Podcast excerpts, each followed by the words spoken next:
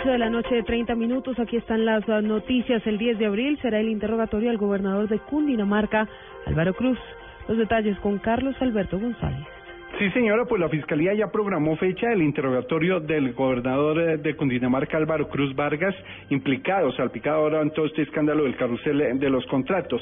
La cita será el próximo 10 de abril en el búnker de la Fiscalía y en ella el funcionario tendrá que entregar explicaciones, dar razones por su presunta injerencia en la Comisión de Licitaciones a firmas amigas para arreglos de la malla vial, no solo en la ciudad, sino también en zonas aledañas del departamento de Cundinamarca contratos realizados con el IDU y a este funcionario, cabe recordarlo, hunden testimonios de ya condenados por el eh, carrusel de los contratos como el exconcejal Hipólito Moreno y otros investigados como el exconcejal Orlando Parada. La Fiscalía analizará si cabe llamarlo a imputación de cargos y podría enfrentar delitos de interés indebido en la celebración de contratos y también concierto para delinquir, entre otros. Carlos Alberto González, Blue Radio.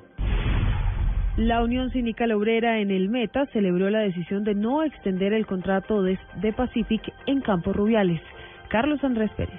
Camilo Acero, integrante de la uso en el departamento del Meta, recibió con agrado la decisión de Ecopetrol de no extender el contrato de operación en Campos Rubiales de la empresa canadiense Pacific Rubiales. No, pues nosotros creemos que fue la decisión más acertada que pudo tener Ecopetrol eh, en estos escenarios nosotros podemos y evidenciamos que la rentabilidad hacia el Estado, hacia la nación, hacia el pueblo colombiano, pues va a ser muy favorable en relación a las, a las regalías, en relación al control de la producción de estos campos petroleros, en relación a las garantías laborales de nuestros trabajadores, de nuestro pueblo. Por otra parte, el dirigente sindical aseguró que el sindicato sigue en pie de lucha porque, según él, la empresa canadiense quiere seguir vinculada al proyecto de alguna manera u otra.